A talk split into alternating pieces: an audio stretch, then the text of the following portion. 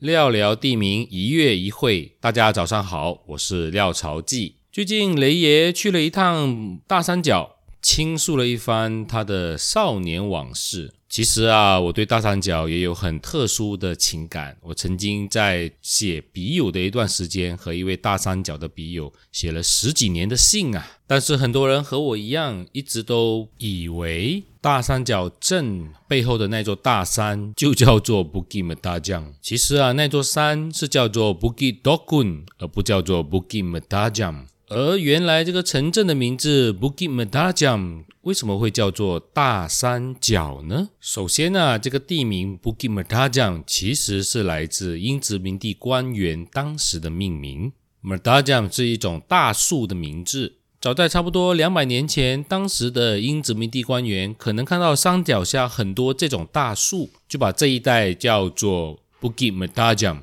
同时也把这一带的聚落就叫做 m e d a j a m Village。我们不是很确定，不知道从什么时候开始，这座山 Bukit m e d a j a m 后来改名为 Bukit Dogun，但是作为城镇的名字 Bukit m e d a j a m 一直被保留下来。而这一座超过百年以上的城镇，我们的华人先民当时都用方言来对应 Bukit m e d a j a m 可想而知，非常的困难哦。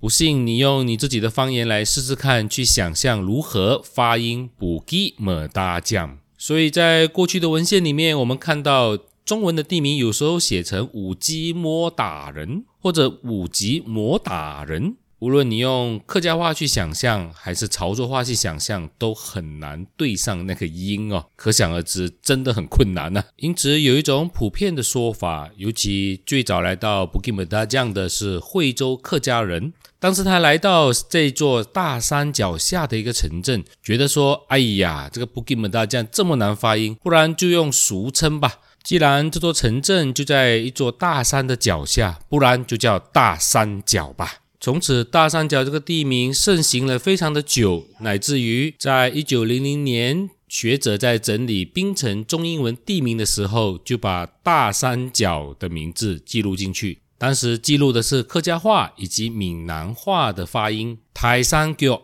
大沙卡，非常有趣，对吧？下一回大家去槟城旅游之时，不妨。拐过去，大山脚下，这是一座会让你一见钟情的城镇啊！我是廖朝记，聊聊地名，我们下个月再聊。